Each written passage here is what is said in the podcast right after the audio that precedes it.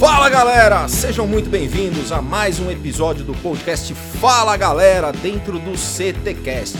E se você ainda não segue a gente, essa é a hora de você clicar em seguir e acompanhar esse conteúdo que é feito para você, que está disponível nas plataformas do Spotify, do YouTube e dentro da plataforma do CT Segurança. E se curtir esse conteúdo, não esquece de compartilhar com seus amigos, colegas de trabalho, nos grupos de WhatsApp, lá no Telegram, nas redes sociais e incentivar a galera a ouvir e participar junto com a gente. Aproveita e anota aí o nosso WhatsApp.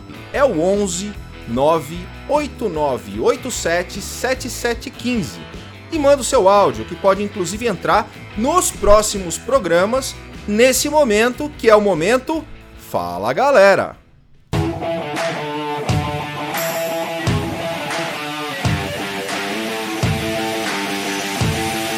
Fala galera! Fala galera! Clebão Kings, meu amigo, Rafa Danzi da Mone, gravando esse áudio aqui para parabenizar pelo trabalho com o CTcast.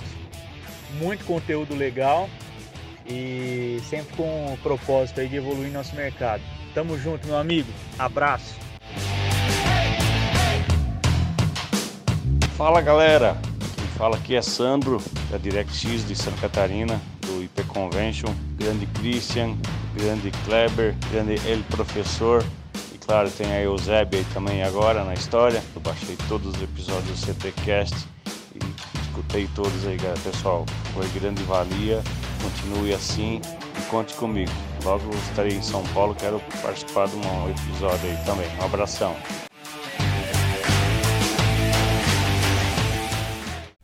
Com o patrocínio do CT Segurança, da revista Segurança Eletrônica, do projeto Mergulhando na Vida e da ISC Brasil, começa agora mais um episódio do Fala Galera. E hoje participam comigo o mestre sem cerimônias, Christian Visval. Fala galera. El professor Silvano Barbosa, com a sua inseparável Eusébia. Fala galera! E nosso convidado mais que especial deste episódio, Eduardo Ferreira Lima. Fala galera! Para quem não conhece ainda essa fera, eu vou fazer um resumo rápido só da formação acadêmica do Eduardo. O cara passou por Cambridge, pela Universidade de Barcelona, aí ele foi para Israel, passando lá pela Universidade Tel Aviv, num programa de inovação. Na sequência, passou pela Universidade de Michigan, depois pelo MIT, Instituto de Tecnologia de Massachusetts, e passando depois por Stanford, na sequência por Harvard e no ano passado ainda estava lá na London Business School. Ele é membro do IPO, que é a principal organização de liderança de executivos no mundo, faz parte do time Endeavor, que apoia empreendedores de alto impacto para acelerar o crescimento das suas empresas e é um dos sócios de uma empresa que eu respeito pra caramba, que é a Avantia Tecnologia e Segurança. Como ele ficou muito tempo lá fora, ele me desafiou para que a gente usasse a tecnologia como ferramenta de trabalho para a gente viabilizar a participação dele aqui no nosso podcast. E é com muita honra que eu dou boas-vindas ao nosso convidado especial, Eduardo Ferreira Lima.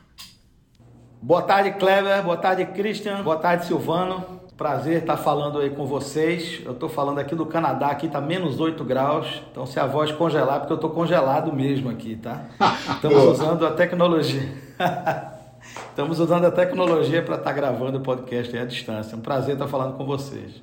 E hoje o nosso tema será a inteligência artificial e o seu impacto no mercado de segurança. Pessoal, inteligência artificial, né, como conceito, é uma tecnologia desenvolvida para justamente emular o comportamento humano, resolvendo problemas complexos de forma normalmente mais rápida que o humano e com autonomia para tomada de decisões. Vamos então desmistificar um pouquinho esse assunto e eu começo fazendo uma provocação para vocês.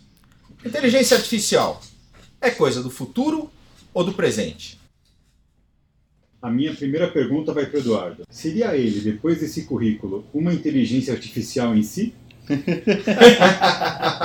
Bem, é, é, gostei da pergunta. Toda a questão do currículo é só porque quando a gente trabalha com tecnologia, todo dia está surgindo coisa nova, né? Então é importante nós estarmos atualizados. Então eu e meu sócio, nós temos aí um, um, uma meta de todo ano fazer um curso para estar tá é, permanentemente se reciclando, permanentemente atualizado. Isso aqui garante que a, que a nossa empresa esteja é, seja uma das boas empresas aí do mercado. Então é importante que a gente esteja sempre é, sabendo o que está se passando, né, em primeira mão.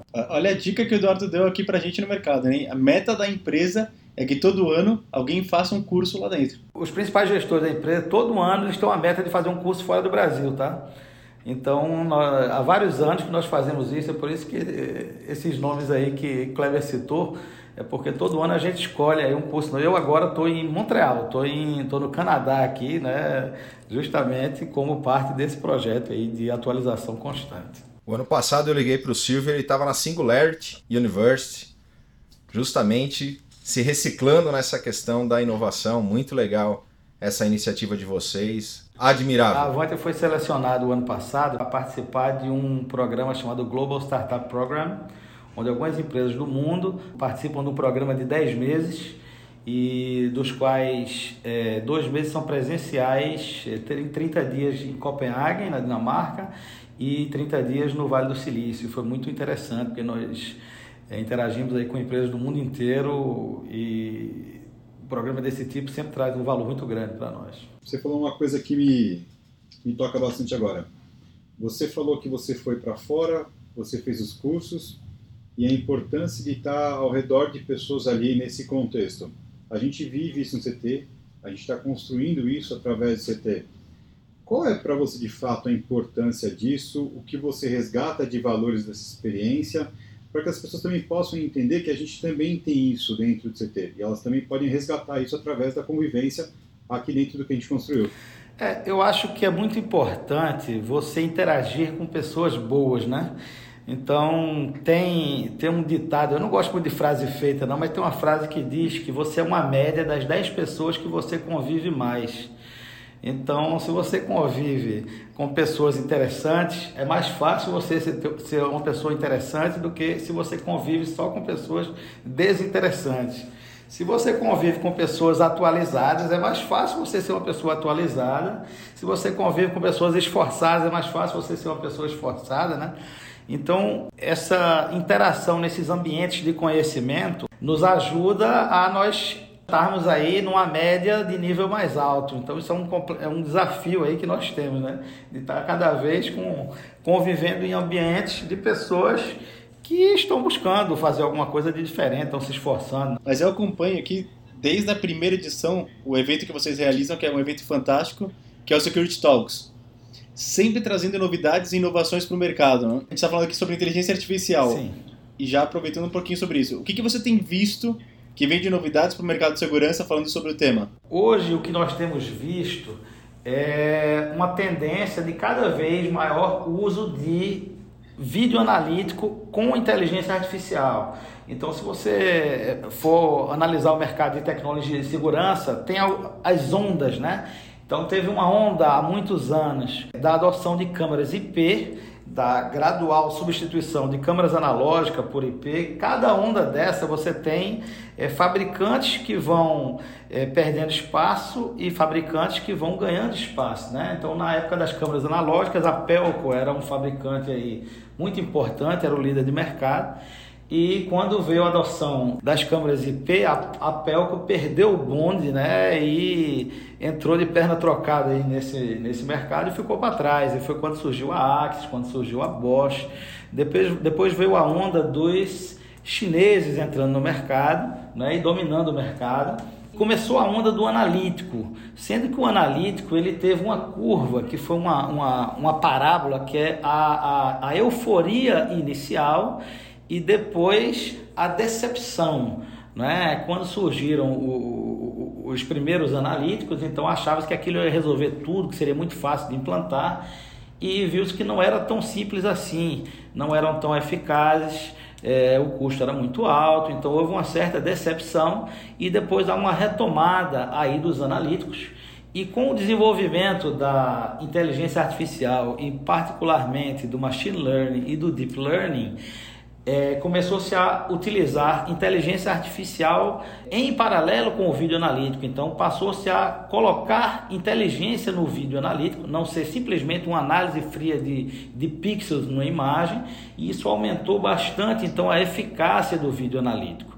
Então, é, cada vez mais, se você me perguntar qual é a principal tendência hoje no mercado de tecnologia e segurança, eu diria que é a adoção cada vez maior da inteligência artificial no, na análise de vídeo. Qual, qual é a principal diferença entre inteligência artificial, machine learning e deep learning? Veja bem, se você pegar uma bola bem grande, você coloca a inteligência artificial é, é, com o nome né, nessa bola grande e aí você divide uma bolinha menor dentro dela, que é o machine learning, e uma bolinha menor dentro do, do, dentro do machine learning, que é o deep learning. Então, o deep learning faz parte do machine learning, que faz parte da inteligência artificial. A inteligência artificial, ela tem várias áreas de atuação, por exemplo, reconhecimento de fala, análise de imagem, aprendizagem de máquina. Então, você tem as várias áreas da inteligência artificial. O deep learning é um sub, uma sub-área do machine learning,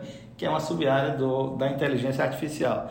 Por exemplo, quando você pega a Siri, ali você tem reconhecimento de fala, né? Então você vai falar com a Siri e ela vai entender o que você está dizendo para transcrever aquilo e rodar um algoritmo para lhe dar uma resposta. Então, aquilo já é diferente da visão computacional, por exemplo, que é uma das aplicações do Deep Learning. Isso já responde um pouquinho daquela minha primeira pergunta, né? Se era uma coisa do presente ou do futuro pelo que eu estou entendendo, mais do que nunca a gente está com essa tecnologia presente.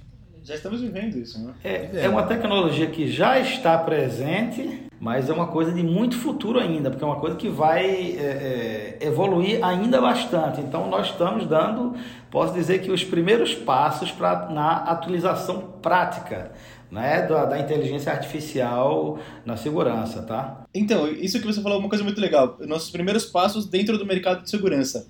Mas você consegue passar para a gente algum exemplo sobre inteligência artificial e machine learning dentro do nosso mercado? Veja bem, antes de, antes de passar um exemplo, eu vou, lhe, eu vou lhe falar de uma experiência que eu tive. Eu tive há três anos atrás, em 2016, né? hoje vai fazer quatro anos, três anos e meio atrás, eu tive visitando a central de monitoramento da cidade de Londres. E eu fiz uma pergunta para eles sobre reconhecimento facial eu perguntei se eles já utilizavam reconhecimento facial e que solução, que tecnologia de reconhecimento facial eles utilizavam. Isso há três anos e meio atrás. E eles disseram que não utilizavam porque eles tinham testado várias soluções, as principais soluções do mercado, os principais fabricantes tinham ido lá fazer demonstração e todos os sistemas que eles viram funcionavam bem em laboratório, em ambiente controlado, mas não funcionavam bem em ambiente livre, em ambiente de rua, tá certo? De vias públicas. Eles não tinham visto ainda nenhuma solução, e se eu tivesse alguma solução, que eu mostrasse a eles que eles estavam muito interessados. No ano passado, eu tive na China e quando eu tive na China, eu vi o reconhecimento facial sendo usado na prática. Então, nesses três anos e meio, houve uma evolução da tecnologia, tá certo? Então, hoje eu vi eles é, rastreando pessoas no meio da rua. Eles me mostraram um caso de uma senhora que tinha se perdido na cidade de Hangzhou e eles receberam o comunicado e eles viram a última vez que a pessoa foi vista foi num determinado local e eles viram pela, pela é, é, velocidade média que uma pessoa se desloca, qual é o raio é, que ela poderia estar e acionaram as câmeras de reconhecimento facial através de uma foto dela e eles conseguiram identificá-la em quatro minutos. Então isso já é uma realidade e não era ainda há três anos atrás, entendeu? Eu estava tentando encontrar algum, alguma fonte recente de aplicação e encontrei agora para o Carnaval. Aplicação da inteligência artificial no Carnaval. Essa questão que o Eduardo comentou da aplicação do reconhecimento facial é uma delas, né, que vai estar tá sendo utilizada aqui em São Paulo. A outra é a Alexa, a inteligência artificial da Amazon que vai ajudar a conduzir um bloco de carnaval aqui em São Paulo. Chama Rita Lena, um bloco que vai sair na, aqui em Pinheiros e que vai tocar suas próprias marchinhas de carnaval e o pessoal pode acompanhar tanto local quanto remotamente. É uma das aplicações da inteligência artificial que a gente vê aplicado no carnaval. Tem o Carnablocos também, que é um aplicativo que vai contar com uma funcionalidade, Cris, Eduardo e Silvano, chamado Carna Crush, que é o Tinder do carnaval. Usando, é, usando é, reunindo as pessoas que estão próximas geograficamente, que têm interesses em comum, e toda essa análise ela é feita através do processo de inteligência artificial. É, o, o, ano passado, Kleber, a Avantia participou do monitoramento dos maiores carnavais do Brasil. A Avantia participou do monitoramento do Carnaval do Rio de Janeiro, do Carnaval da Bahia e do Carnaval de Pernambuco. E na Bahia, particularmente, é, houve a primeira prisão de uma pessoa no Brasil por conta de um sistema de reconhecimento facial. E foi, foi trabalho nosso, tá certo? A solução foi instalada por nós lá na, na entrada do, do, do circuito Barra Ondina e foi um sucesso. E hoje, hoje é uma coisa que já é recorrente, já é realidade a prisão de pessoas por conta de reconhecimento facial. Mas nós ficamos aí muito, legal, muito satisfeitos de, de termos participado aí da primeira da primeira prisão, né? É, é, quer dizer, é, é o uso prático, é o resultado prático. Eu usei, Eduardo, reconhecimento facial lá em 2012, né, naquelas obras das construtoras para controlar o fluxo de funcionários, de colaboradores entrando na obra, justamente pela dificuldade que nós tínhamos de usar o recurso de biometria tradicional. Mas ainda naquela época, como você citou, e esse processo é um processo evolutivo bem importante da tecnologia, ele não era tão assertivo e não era tão acessível. Esses índices hoje, eles melhoraram? Já são, de fato, tecnologias confiáveis e economicamente viáveis? Eles são. É, a, a assertividade está aumentando bastante, não é? Primeiro, vamos falar um pouco mais do passado, né? Quando, quando você começou, quando se começou a instalar câmeras, então veio a onda do CFTV e todo lugar tinha uma câmera. Hoje é, é, difícil você entrar num prédio público, você andar na rua ou você entrar num shopping, numa farmácia, numa loja, num restaurante, num café e não ter uma câmera filmando alguma coisa, né? É, os analíticos eles surgiram justamente é, da necessidade de você dizer, bem, o que é que eu faço com a imagem? A imagem eu já tenho, eu já fiz um investimento para gerar a imagem, mas é, normalmente quando você instala uma solução dessa, a solução ela é totalmente reativa, certo? Então aquela imagem vai estar gravando, vai estar sendo gravada em algum lugar. Quando acontece alguma coisa, vai se olhar a imagem gravada para ver o que é que aconteceu.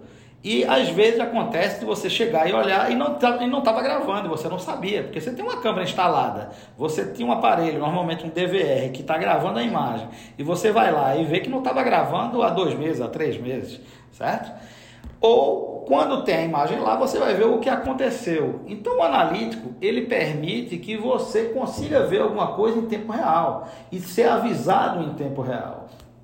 Tá? Então o analítico ele vai dizer se alguém pulou um muro, se alguém está num lugar onde não deveria estar, se tem mais pessoas do que deveriam estar em algum lugar, se houve uma aglomeração, desaglomeração, um comportamento, um comportamento anormal. O que a inteligência artificial agregou foi que você conseguiu fazer um filtro melhor, tá certo? Então, por exemplo, quando eu faço, quando eu coloco um analítico de linha de, de, de proteção de perímetro e eu vou simplesmente analisar o deslocamento de pixels de um lado da linha para outra, então uma pessoa vai passar ali e vai alarmar, mas um cachorro vai passar ali e vai alarmar do mesmo jeito. Então, quando eu coloco a inteligência artificial para fazer um, é, para utilizar a visão computacional e conseguir alarmar somente quando for uma pessoa e não for um cachorro, então eu aumento, eu aumento a eficácia do sistema. Vou lhe dar um exemplo prático. É, eu visitei um banco brasileiro, a central de monitoramento, e eles me disseram: olha, a gente tem um problema aqui, é que nós temos 70 mil alarmes por dia. E dos 70 mil, 120 a 140 são acontecimentos que a gente deveria estar positivo, utilizando, né? tá certo? O que não for acima de 120 a 140 é tudo falso positivo. Então, quem tem 70 mil alarmes, no final das contas, não tem nenhum, porque você não consegue, você não consegue extrair aqueles cento e pouco ali dos 70 mil. Então, eles perguntaram se a gente tinha alguma solução para diminuir essa, esse falso positivo, tá certo? Então, quando o alarme ele somente acontece quando o evento que merece ser olhado né, alarmou, então você, você passa a dar uma, uma utilização melhor. Na, na realidade, você passa a conseguir fazer com que o sistema seja utilizado. Porque quem tem 70 mil alarmes não, realmente não tem nada, não está não tá vendo nada. Justamente porque cai em descrédito. Exatamente. Você tem uma quantidade tão grande de eventos que você passa a desconsiderar os eventos reais. Pois é, então se você eh, vai ter tanto evento falso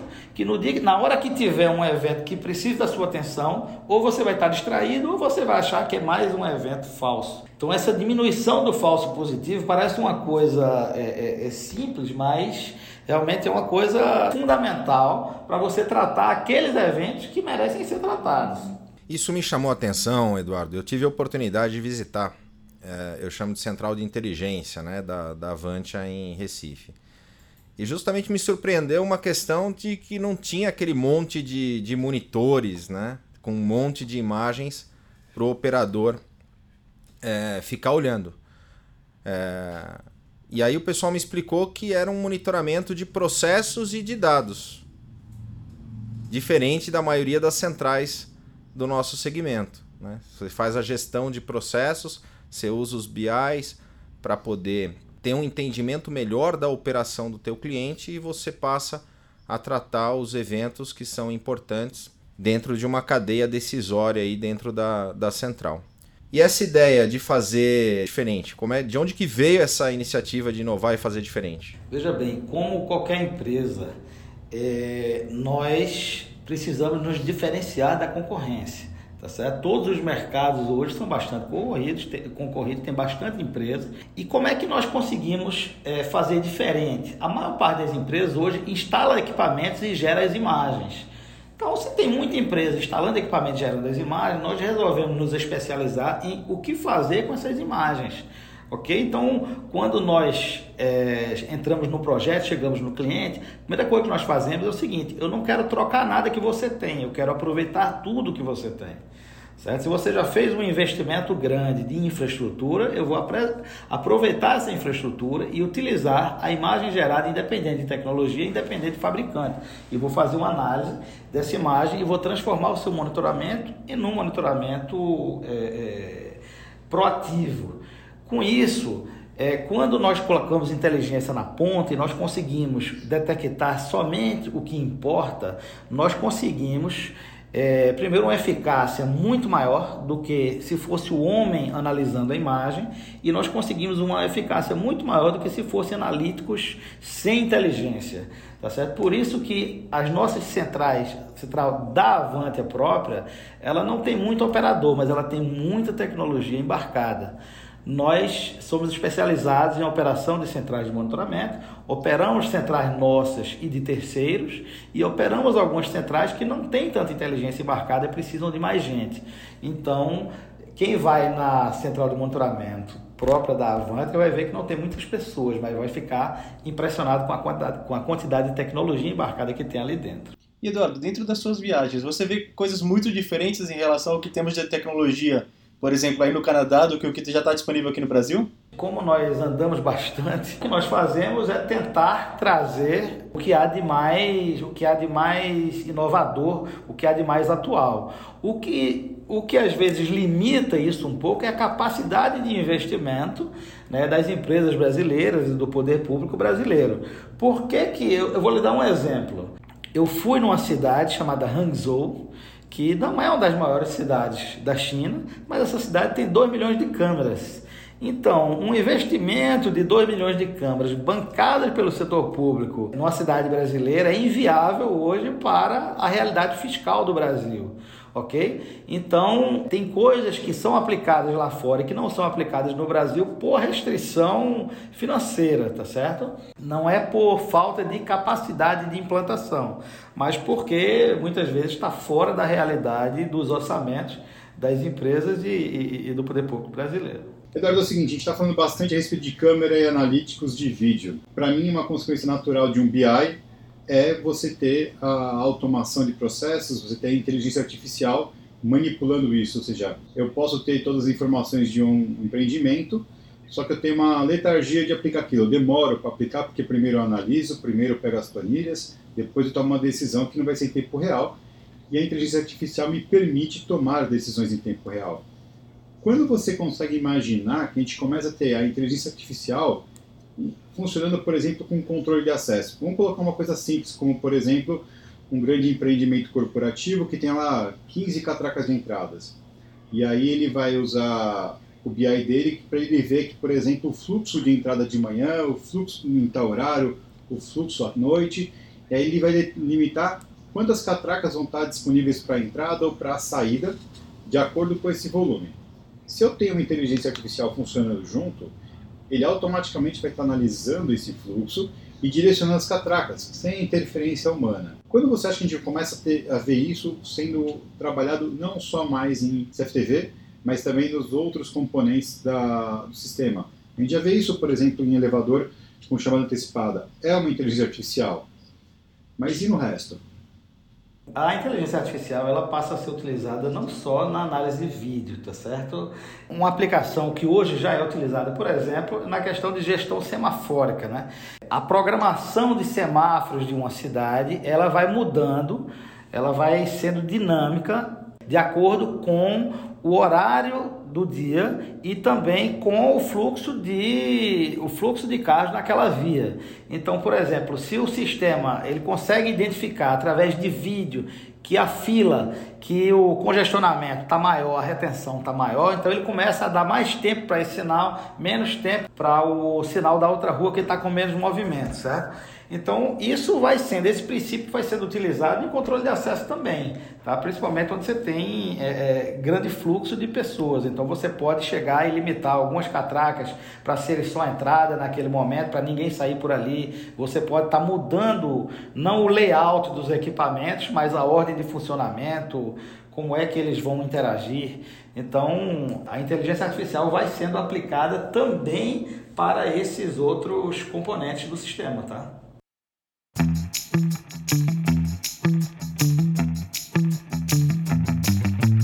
Conteúdo do nosso podcast é 100% gratuito. E para continuarmos essa missão, contamos com pessoas como você. Te convido a conhecer o CT Segurança e fazer parte desse time.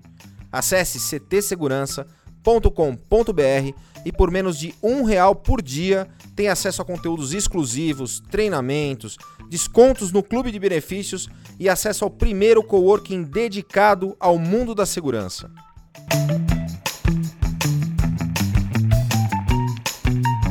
Estamos tendo uma aula aqui de inteligência artificial com o nosso convidado Eduardo Ferreira Lima, mas a gente chegou no momento que é o momento mergulhando no conhecimento.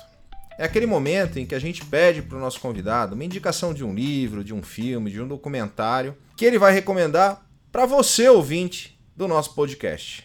Eduardo, mergulhando no conhecimento. Tem um documentário muito interessante que eu vi recentemente chamado Inside Bill's Brain, que é de Bill Gates. Então, como ele busca soluções para os maiores problemas globais, quer dizer, é, Bill Gates hoje ele não está mais na operação do dia a dia da Microsoft, ele se dedica a, a uma causa aí muito maior do que isso.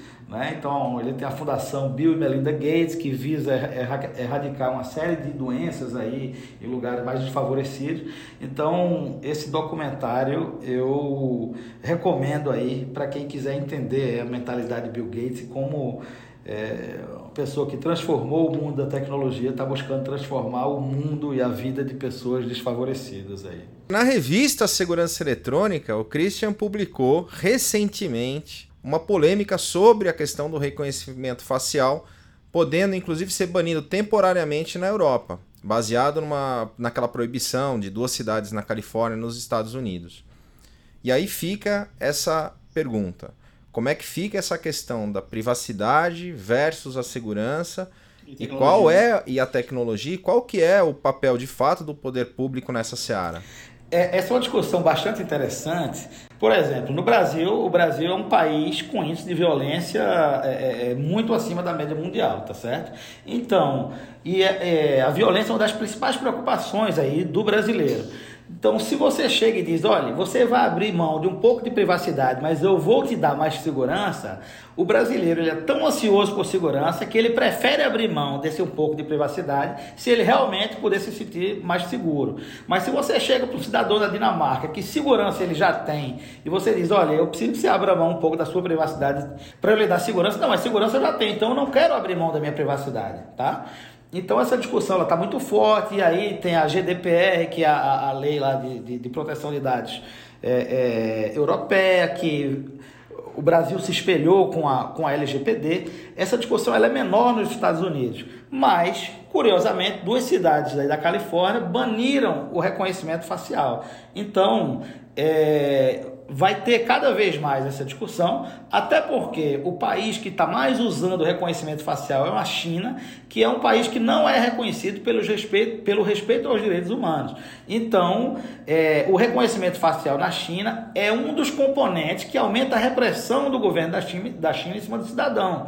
Então, tem, tem é, cidadãos de países de primeiro mundo que dizem: olha, eu não quero aquilo que está acontecendo na China aqui no meu país tá certo? Isso chegou a um ponto de é, o governo chinês ter criado um score social. Então ele analisa o seu, o seu comportamento, como é que você se comporta na sociedade, por os lugares que você frequenta, onde você gasta o seu dinheiro, é, o que é que você fala nos aplicativos de chat, que é o WhatsApp deles, o WeChat, e ele dá um, um rating. E aí, com, com base nesse rating, você pode ir para empregos melhores ou empregos piores, ou existem é, dezenas de milhares de pessoas que hoje são impedidas, por exemplo, de comprar uma passagem aérea ou de trem ou de sair da cidade que moram porque o rate deles é muito baixo, tá?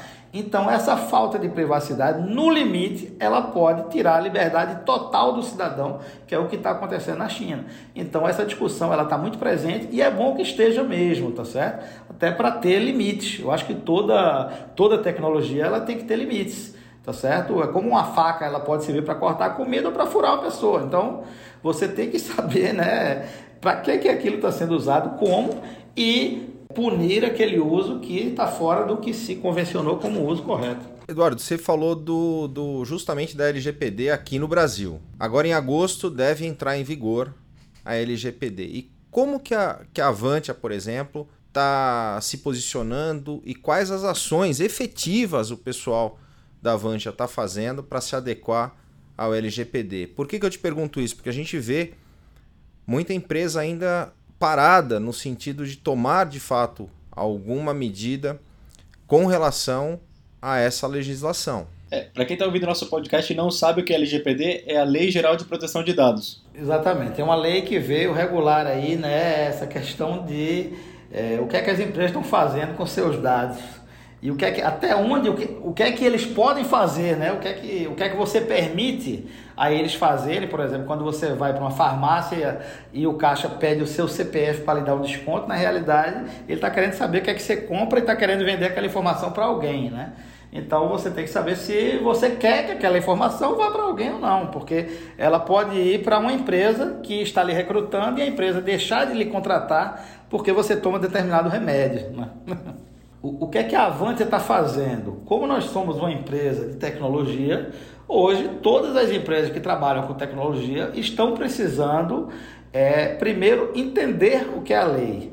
Né? E aí aparece uma série de consultores e uma série de especialistas, mas se é uma lei que acabou de ser aprovada, não existe especialista nesse assunto, tá certo? Então, hoje virou um filão e tem muita gente eh, vendendo que é especialista nisso. Não foi nem implantada ainda, né? Então, Tá cheio de especialistas batendo na porta lá, querendo vender toda a sua experiência de uma coisa que nunca fizeram.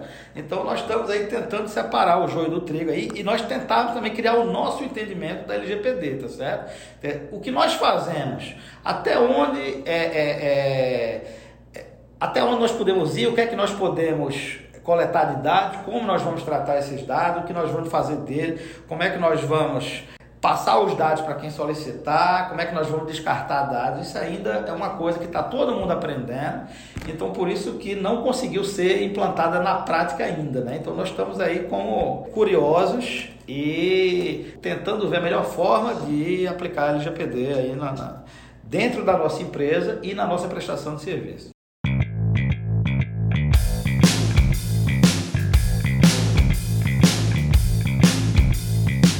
Momento Passo do Gigante.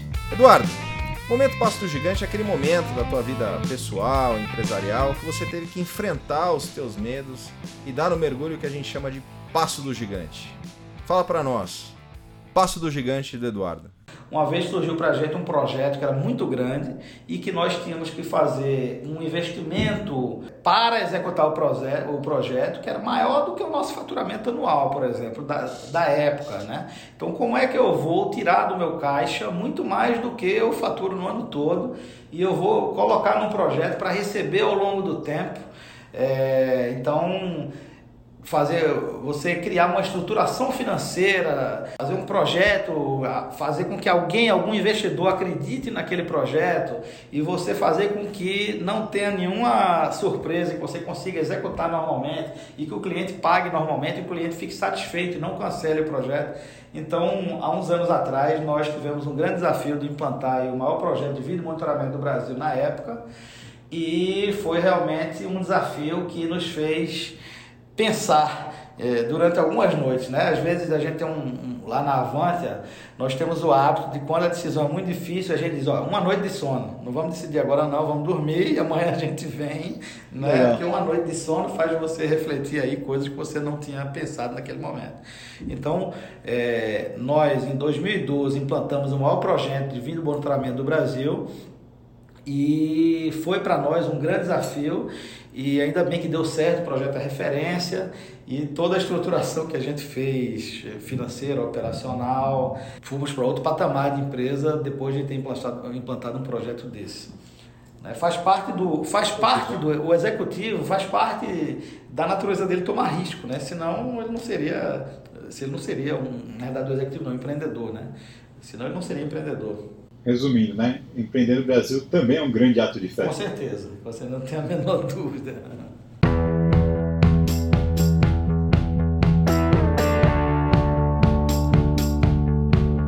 Mergulhando de cabeça.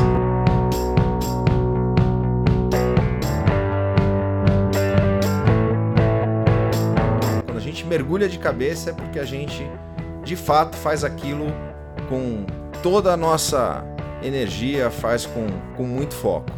E aí eu te pergunto, Eduardo, pode ser um projeto pessoal, pode ser um hobby, além do trabalho, que eu sei que você trabalha pra caramba, no que que o Eduardo mergulha de cabeça?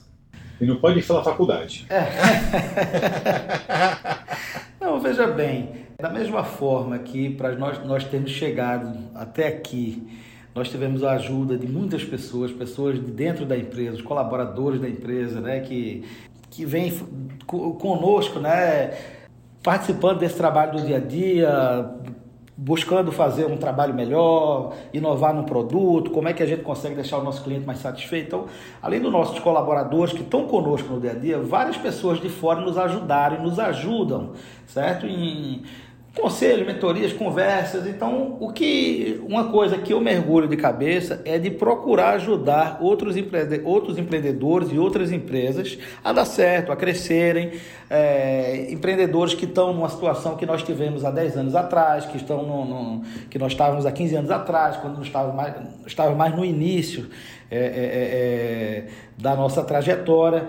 Então, eu gosto muito de me dedicar à causa do empreendedorismo, incentivar as pessoas a empreender, incentivar as pessoas a montarem suas empresas, ajudar empresários a dar certo, a não errar os mesmos erros que eu errei. Então eu gosto de, de mentorar, eu gosto de dar palestra, eu gosto de conversar e por isso eu participei, eu, eu, eu comecei a fazer parte de um, de um, de uma entidade chamada Endeavor, que é uma entidade que fomenta o empreendedorismo, é uma organização não governamental que é, busca ajudar empresas promissoras a crescer, ajudar empreendedores que tenham boas ideias a desenvolver aquelas ideias e, com isso, gerar renda, gerar emprego e ajudar o país. Então eu sou muito presente na Endeavor e fora da Endeavor também, na interação com outros empreendedores que busquem é, é, aprender um pouco da nossa experiência. Eu demando muito de alguns empreendedores e eu também é, dou muito do meu tempo para ajudar outros empreendedores, entendeu? É aquela história do give back. Eu acho que você tem que sempre se coçar para os dois lados. Você não pode sempre estar tá pedindo ajuda aos outros, mas eu gosto de estar tá sempre ajudando outras empresas e outros empresários também. Isso valeria por si só um outro podcast só para a gente falar desse lado empreendedor do Eduardo. Com certeza. E até aproveitando, já seguindo com uma pergunta, que dicas você daria para um empreendedor que está te ouvindo, que está começando agora, que está nesse 2020 querendo montar o seu negócio e até que está no mercado de segurança?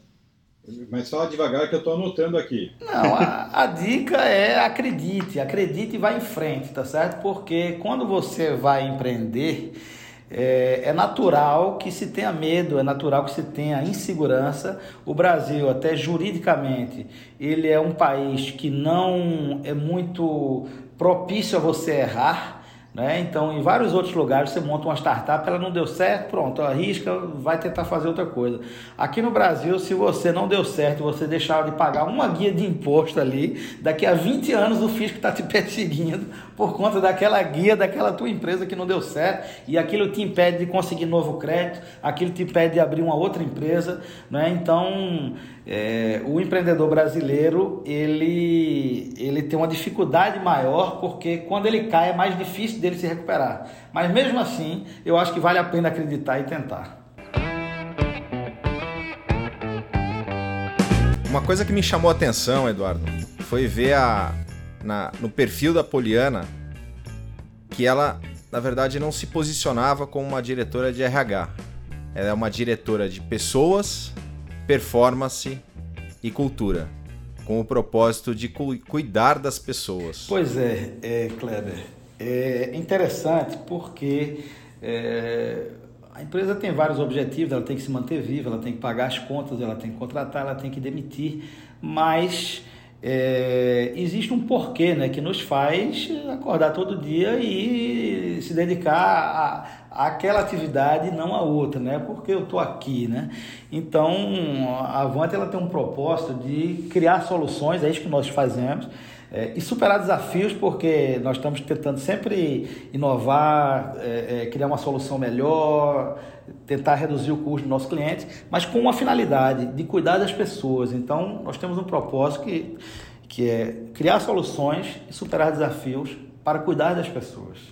E isso nós temos uma série de valores que nós procuramos é, é, é, aplicar dentro da empresa e dentro do nosso dia a dia, dentro da nossa atuação empresarial. É importante que esses valores sejam disseminados. É uma coisa que vem um pouco, ela nasce com os empreendedores que criaram o negócio e tem que ser disseminada dentro da empresa e nós temos que ter certeza de que a empresa está engajada naquilo. Isso se chama a, a, cultura empresarial. Cada organização ela tem uma cultura própria e nós temos essa cultura que nós, através dos nossos valores, nós, nós buscamos é, é, atingir o nosso propósito. Então, nós fazemos muito evento para disseminar a nossa cultura, para ter certeza que quem está conosco tem o mesmo pensamento que nós temos. Tem gente que não se adequa à nossa cultura, não significa que eles não são bons profissionais. Eles podem ser um bom profissional em outra empresa, mas não na Avantia. Imagine você tra trabalhar numa organização que a liderança da empresa tem práticas não convencionais, não éticas. Como é que você vai ser uma pessoa séria numa organização que não é séria? Então é importante que, eh, que a cultura ela esteja, ela esteja dentro da cabeça de todos e que cada colaborador da empresa ele saiba agir no momento, por exemplo, como é que eu faço agora que não está escrito o que é que eu devo fazer, que não tem ninguém olhando? Então, tem gente que diz, a cultura é aquilo que eu faço quando não tem ninguém olhando, né? Então, eu sigo os meus valores, eu sigo em busca do meu propósito. Então, nós damos bastante, bastante ênfase dentro da Avante a propósito, a valores e a cultura. E recentemente nós fizemos um evento chamado Acelera Avante, que é justamente para transformar esses, eh, esses valores e essa cultura na prática, no plano de ações do que é que nós vamos fazer para chegar naquele propósito nosso, chegar mais perto do propósito dentro daquele ano.